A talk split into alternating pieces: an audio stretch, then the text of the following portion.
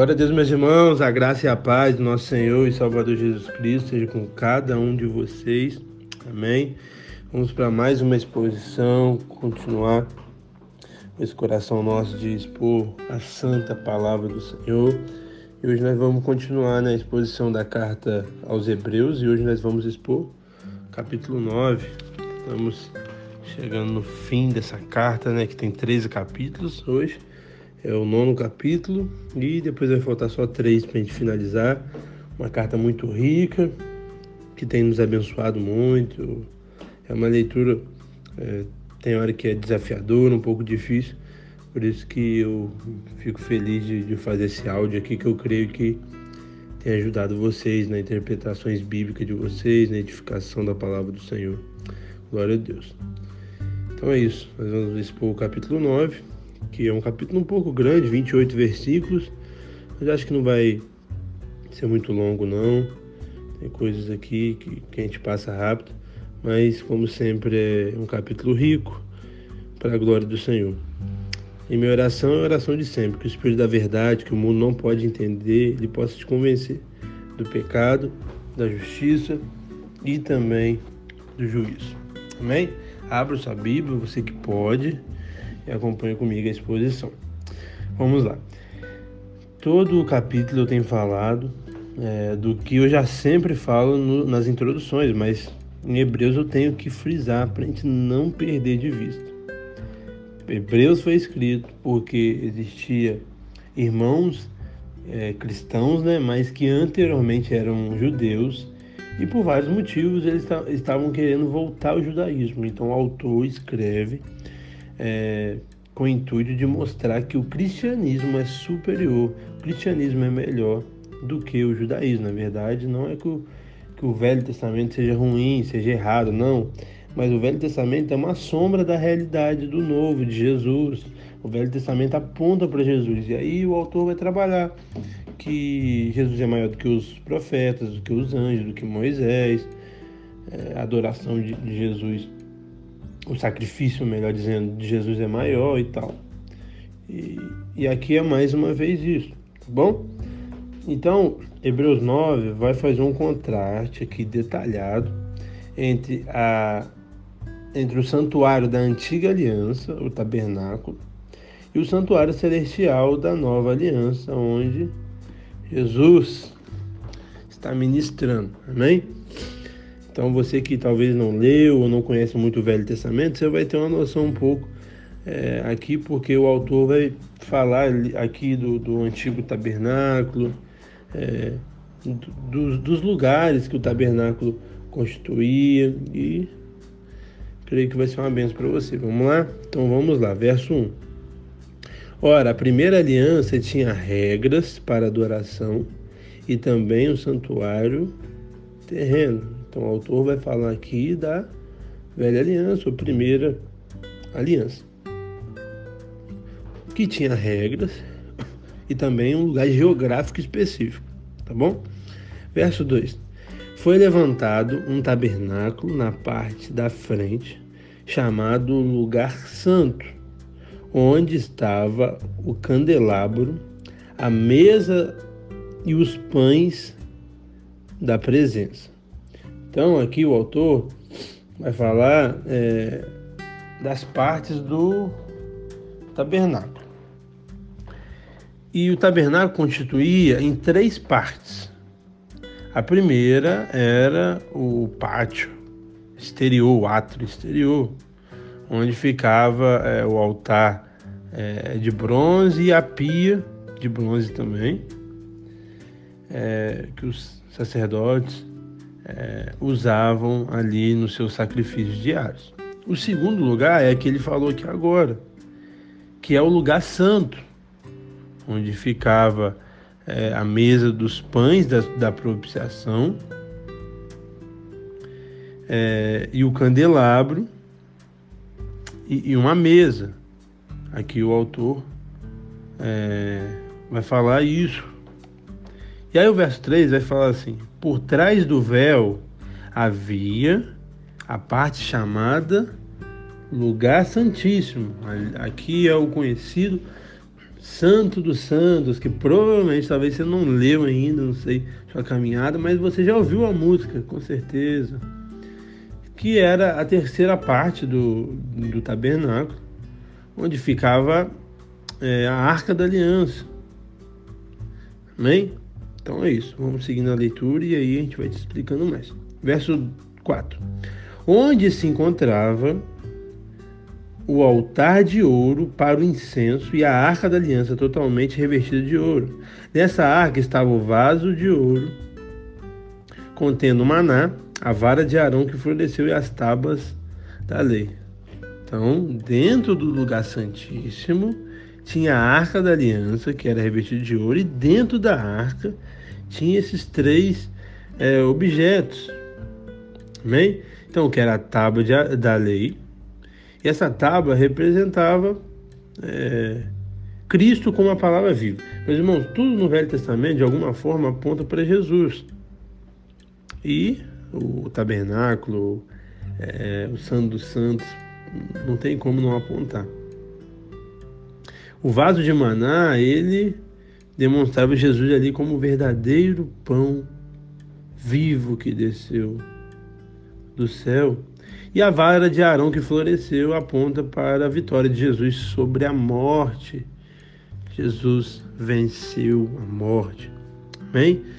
Então é isso que continha e nós hoje entendemos como é, o tabernáculo, as coisas, os objetos que tinha lá, tudo apontando para Cristo, porque por isso que é, tudo era sombra no Velho Testamento, hoje é a realidade. Então nós lemos o, Velho Testamento ainda? Claro. Nós fomos edificados? Claro. Mas não necessariamente nós fazemos exatamente o que está escrito. Então nós não pegamos mais bodes e sacrificamos. Porque Cristo é o sacrifício perfeito. Mas não nos impede de ler, de talvez até pregar, de o Velho Testamento, mas com é, os cuidados necessários questão do novo, não. Aí já é realmente é mais literal. Quando fala, ó, faz isso, faz isso, entendeu? Mas mesmo assim a gente tem que entender. Por isso que é importante a gente ter uma leitura bíblica saudável, a gente aprender meios para ler. Então, a palavra do Senhor, por mais que seja algo simples, é a palavra do Senhor. Existem regras. E por isso que os mestres da igreja, é, eles são tão úteis é, para nos ensinar, para nos ajudar a não ter uma interpretação equivocada, não fazer coisas que Deus não pediu. Entendeu? Então é isso. Vamos lá. Verso 5. Assim, acima da arca estavam os querubins da glória, e com a sua sombra cobriam a tampa da arca. A respeito dessas coisas, não cabe agora falar detalhadamente. Então o autor fala das coisas gerais, mas ele, ele não quer entrar em detalhes. Talvez eu e você queríamos, né? nós somos curiosos. Mas ele não quis entrar em detalhes. Amém. Glória a Deus. Verso 6. Estando tudo ainda preparado, os sacerdotes entravam regularmente no lugar santo do tabernáculo para exercer o seu ministério. No entanto, somente o sumo sacerdote entrava no lugar santíssimo apenas uma vez por ano e nunca sem apresentar sangue de sacrifício. E ele oferecia por si mesmo e pelo pecado que o povo ali havia cometido por ignorância. Então vamos lá. Então, nas três partes que existia, que eu falei para você, Aqui o autor está entrando um pouco mais na função do sacerdote nas duas partes, que é o lugar santo e o lugar santíssimo. Aí no verso 6 vai falar do lugar santo. O que aconteceu no lugar santo? Os sacerdotes é, entravam no lugar santo e exerciam o seu ministério lá dentro do lugar santo. Amém? No verso 7 vai falar que o sumo sacerdote entrava no Santo dos Santos, ou no lugar santíssimo, somente uma vez por ano. E para entrar ali não era para entrar para passear, não. Era para entrar para é, oferecer sacrifício por ele e pelo seu povo. Aqui a gente já começa a ver é, esse trabalho do autor de frisar ali, ele, ele reconta é, a realidade ali, e todos os judeus, todos os irmãos que leram essa carta sabiam disso muito bem. Por isso que a palavra de Deus é linda, ela olha como que a palavra de Deus ao mesmo tempo que é para um povo específico que foi escrito, destinado, claro que é, mas como Deus vê é, amplamente, ele entende também que era para os séculos vindouros. Então hoje, para mim, para você que não era judeu, é muito importante ter um texto desse. Mas para os judeus que ele escreveu, já sabia disso tudo. Mas ele escreveu aqui para criar o seu argumento, e claro, inspirado por Deus, para é, edificar os anos posteriores à igreja do Senhor. Amém? Então aqui nós vemos, no verso 6, no verso 7, que o lugar ali desse tabernáculo, desse templo, era um lugar limitado geograficamente. E era um lugar também, meus irmãos, inacessível para o povo. Você não vê o povo entrando aqui. Você vai ver o sacerdote e os sumos sacerdotes. Amém? Então guarde essa informação. Verso 8. Dessa forma, o Espírito estava demonstrando que ainda não havia sido manifestado para caminho para o lugar santíssimo, enquanto permanecia o primeiro tabernáculo. Então, é, o lugar, o livre acesso que Jesus abriu não estava aberto ainda. Então, tinha uma limitação. Verso 9. Isto é uma ilustração para os nossos dias, indicando que as ofertas e os sacrifícios oferecidos não podia dar ao adorador uma consciência perfeitamente limpa.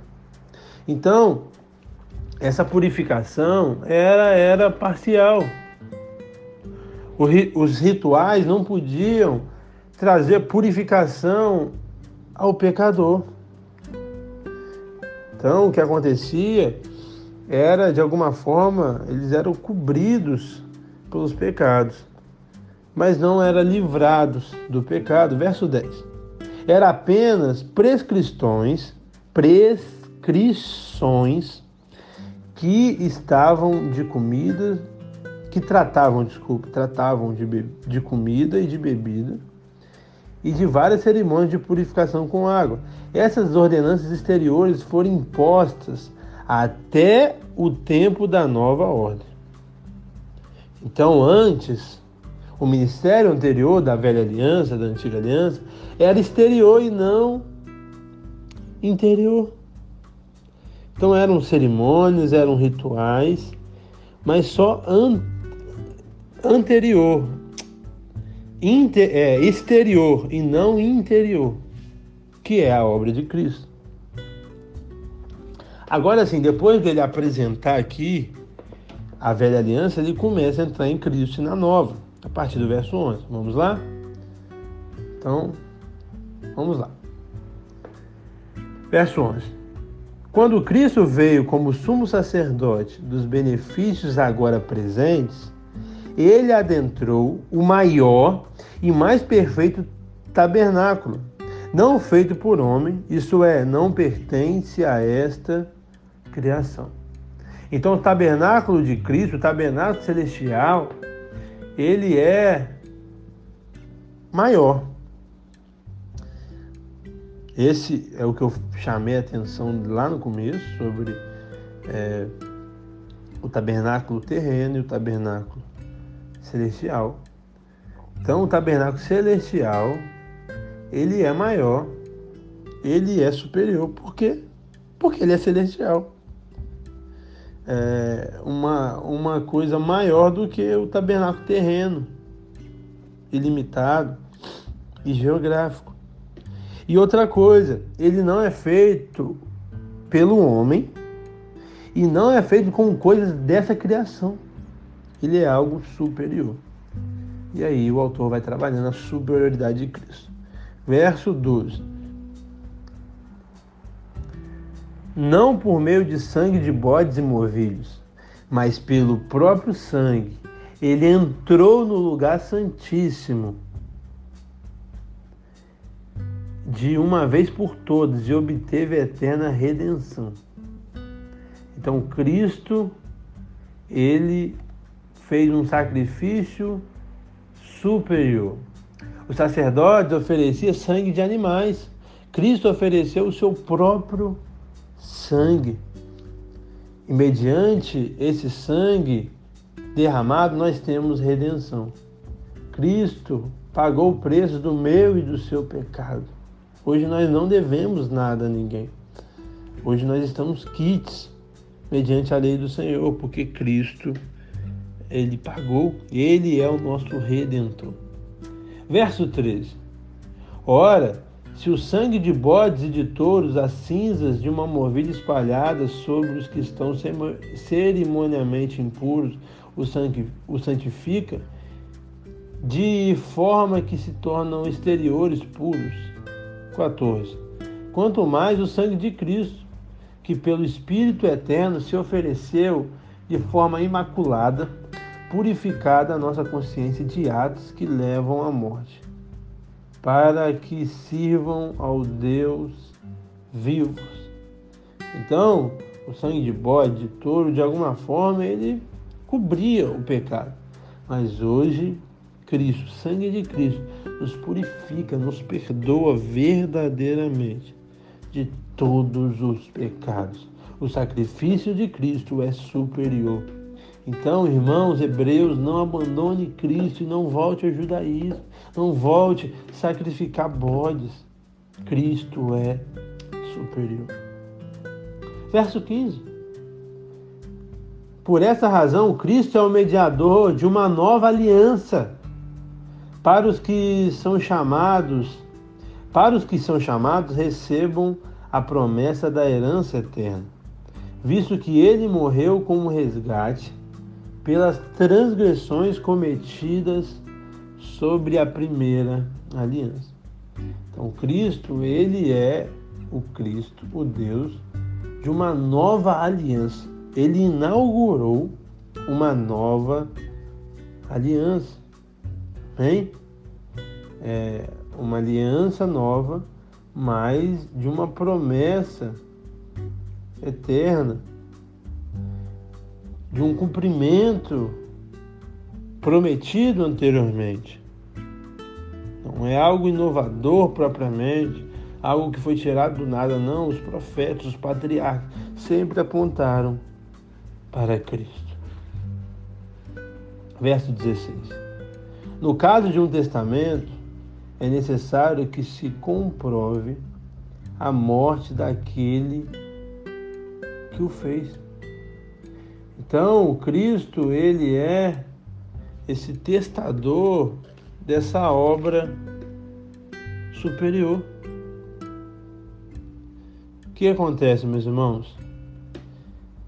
Quando uma pessoa escreve um testamento, esse documento só começa a valer quando ela morre. Sim, acho que todo mundo sabe disso. Não adianta, o testamento não adianta nada se a pessoa não morrer.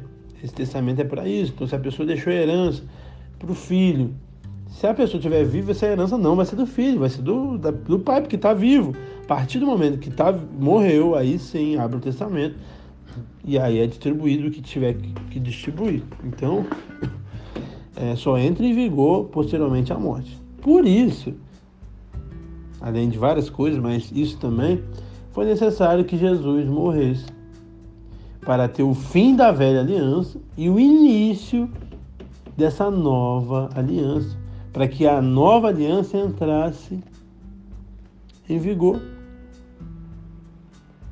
E ele falou muito nos evangelhos, esse é o cálice da nova aliança. Aliança, que, o que significa aliança? É um testamento. O meu sangue derramado por vós. Então é isso que nós temos entender. A antiga aliança também foi selada com sangue. Mas vemos lá o relato é, de, de Moisés, tudo mais. Amém? Então, é isso que nós temos que entender. Verso 17. Pois um testamento só é válido no caso de morte, uma vez que nunca vigora enquanto estiver vivo quem o fez. Então, eu já expliquei antes de ler aqui, eu creio que vocês entenderam. Verso 18. Por isso, nem a primeira aliança foi sancionada sem sangue. Verso 19. Falando que a palavra está tá escrita. Quando Moisés terminou de proclamar todos os mandamentos, a lei a todo o povo, levou o sangue de movilhos e bodes, e também água, lã vermelha e ramos de isopor, e aspergiu o próprio livro e todo o povo, dizendo, verso 20: Esse é o sangue da aliança que Deus ordenou que vocês ofereçam. Então, o autor deixa claro que a aliança anterior foi feita por sangue como a, nova, como a nova. Verso 21, da mesma forma, aspergiu o sangue com o tabernáculo e todos os utensílios de sua cerimônia. Verso 22. De fato, segundo a lei, quase todas as coisas são purificadas com sangue, e sem derramamento de sangue não há perdão. Olha aí mais uma vez a importância da morte de Jesus, a importância do sangue de Jesus ser derramado por nós. Sem derramamento de sangue não há perdão. Verso 23.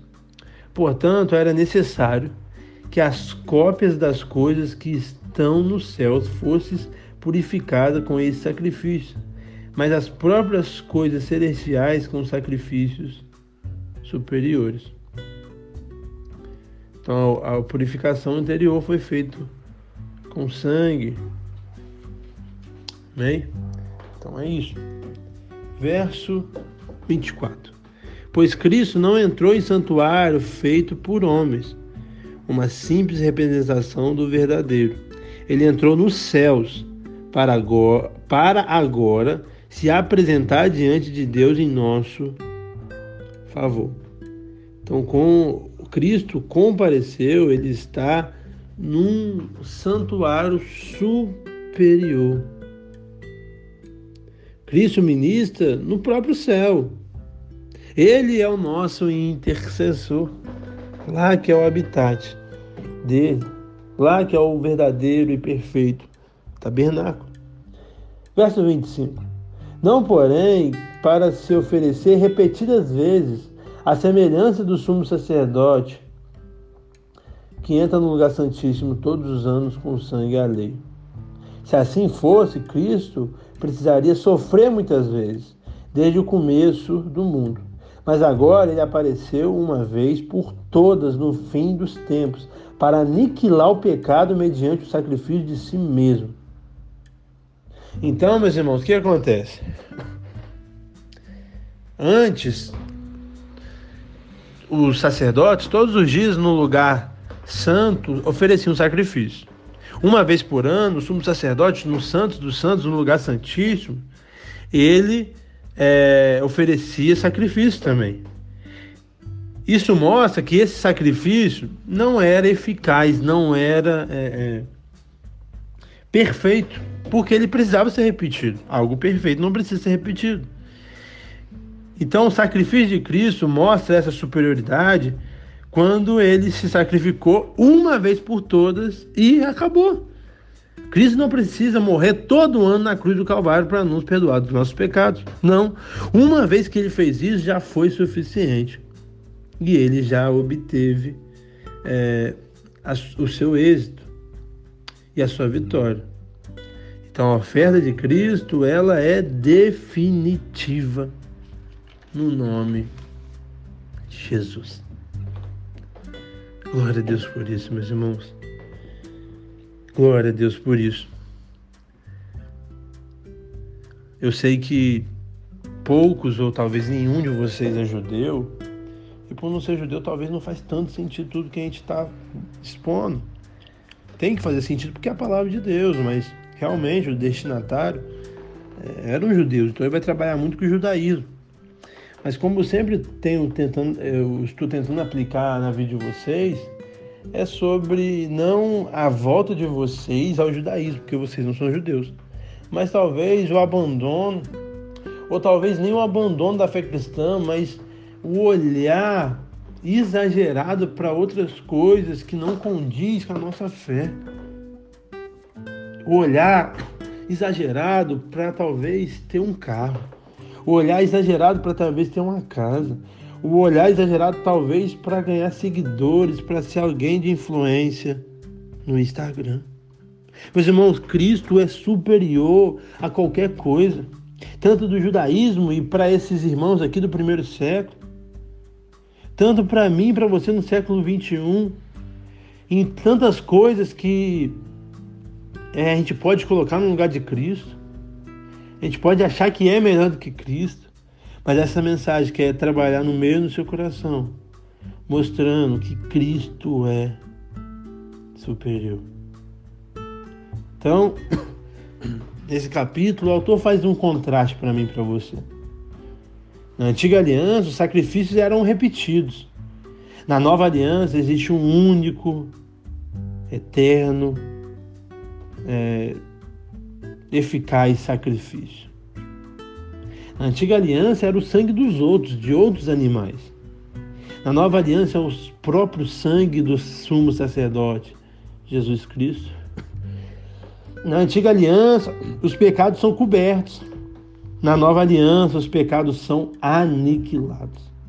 Na antiga aliança, é somente Israel que era beneficiada. Na nova aliança, todos os pecadores que reconhecem, que se arrependem, são beneficiados, estão, está disponível para todos. Antiga aliança, o sumo sacerdote entra lá no Santo dos Santos. Na nova, Cristo entra no céu, onde ele permanece. Então, a antiga aliança, meus irmãos, ela é deficiente. E a nova aliança é superior. Verso 27. Da mesma forma, como o homem está destinado a morrer uma só vez, depois disso enfrenta o juízo. Meus irmãos, entenda algo. Esse versículo ele é muito importante para a gente acabar com alguns erros teológicos que as pessoas acreditam. Então aqui é muito claro que não existe reencarnação, primeiramente. O homem é destinado a morrer uma só vez. Então não existe reencarnação. Eu sei que na fé cristã, pelo menos protestante, não existe isso. Mas não sei o seu nível de fé, não sei onde você caminhou. Então, mediante essa oportunidade aqui, esse versículo que a gente está lendo, eu tenho que reiterar. Não existe encarnação. Uma só vez nós morremos. Uma só vez, né? Duas, né? Três, né? Zero é uma uma só vez. Então não existe encarnação. Isso é uma falácia. Isso talvez, com certeza, acho que deve ter alguma forma de, de base bíblica, né? mas é aquela base bíblica de Satanás, todo distorcido, como em Mateus 4. Então não existe. O homem é destinado a morrer uma só vez. Muito claro. E outra coisa aí no verso 27, depois da morte enfrenta o juízo. Então não existe também purgatório, que aí é a doutrina de outra fé. Não existe. Morreu, enfrenta o juízo. Morreu, vai para o juízo, não vai para um lugar terceiro. Então todo mundo que morreu vai ser julgado. E não é sobre o nosso argumento, sobre a salvação não vai ser sobre o meu nem o seu argumento.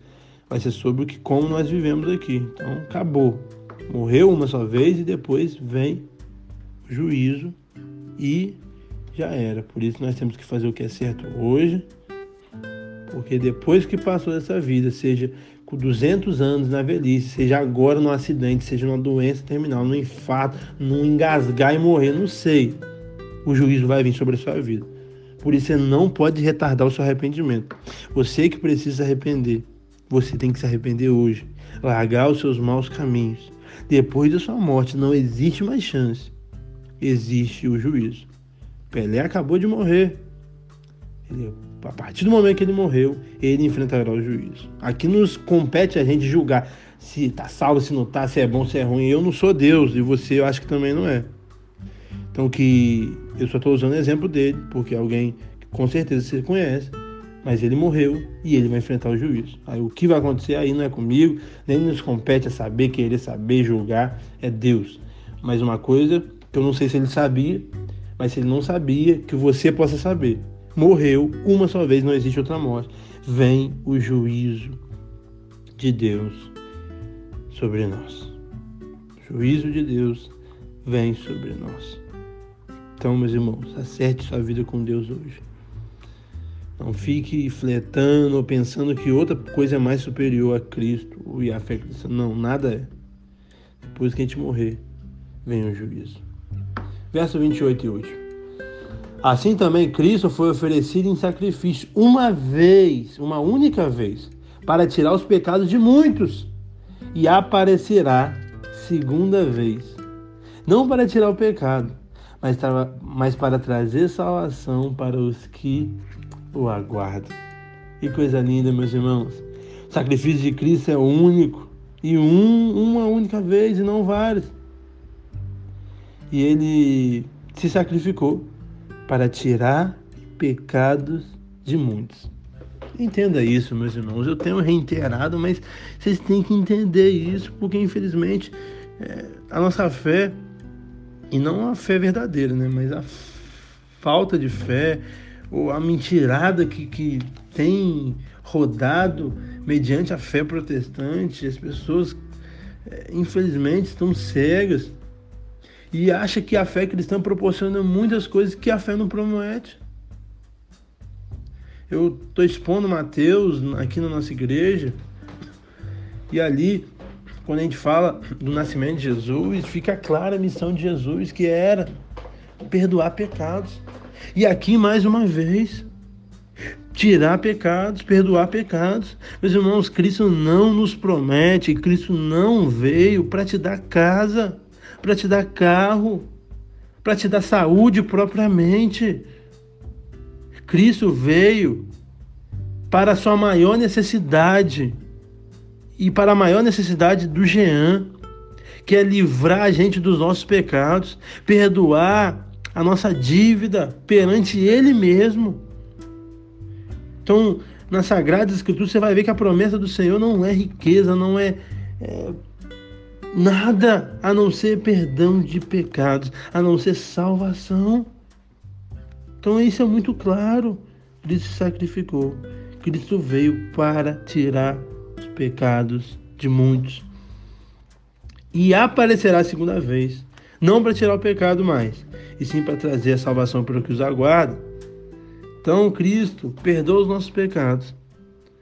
Cristo vai voltar.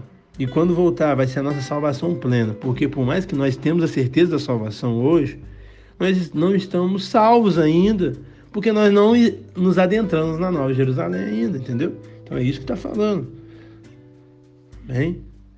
Então entenda isso. O que Cristo e a fé cristã promete é salvação do inferno, é perdão dos pecados. Creia, meus irmãos, que Cristo vai voltar. Ele vai nos buscar. Ele não retarda a sua vinda. Ele é longânimo para que nenhum daquele que ele quer se perca. Todos obtenham a vida eterna. Pedro vai falar sobre isso nas suas epístolas. Então entenda isso. Como esse autor está trabalhando com esses hebreus que estavam balançando na fé. Eu quero trabalhar com vocês, eu quero massificar com vocês. Não abandone a fé cristã por nada, por nenhum prazer, por nenhuma proposta, por nenhum nada, por nenhum nada. Fique firme, Cristo é superior a tudo. Ele é o único caminho, a única verdade, a única vida. Sem Ele nós estamos perdidos, mas com Ele nós temos vida e vida em abundância. Com Ele nós temos o mais importante que é a salvação. E as outras coisas são secundárias, são bônus. Glória a Deus por isso. Fique firme na fé, meus irmãos, no nome de Jesus. Se esse episódio hoje te abençoou, compartilhe para abençoar outros.